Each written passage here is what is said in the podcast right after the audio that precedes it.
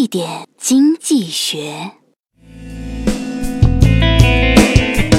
今天上海又高温，淮海路上，一位老人过马路时被汽车刮倒在地，路人们马上围了过来，想看看后面的热闹。结果老人一句话没说，立马爬了起来，一点碰瓷索赔的意思都没有。围观的路人高度评价：“哎，大爷不错啊，大爷素质真高啊，大爷身体真棒。”大爷是阿拉上海人的骄傲。结果老人拍着衣服回答说：“哦哟，你们躺下试试，地上烫得要死。”人们之所以会发出这样的赞叹，正是因为以往发生的那些碰瓷，在人们心里留下了深刻的印象。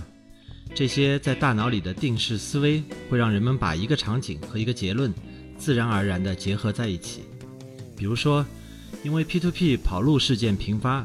辨不清真伪的人便会一概而论，给所有的互联网金融都套上圈钱跑路的帽子，而实际上只要擦亮双眼选对平台，做好投资并非难事。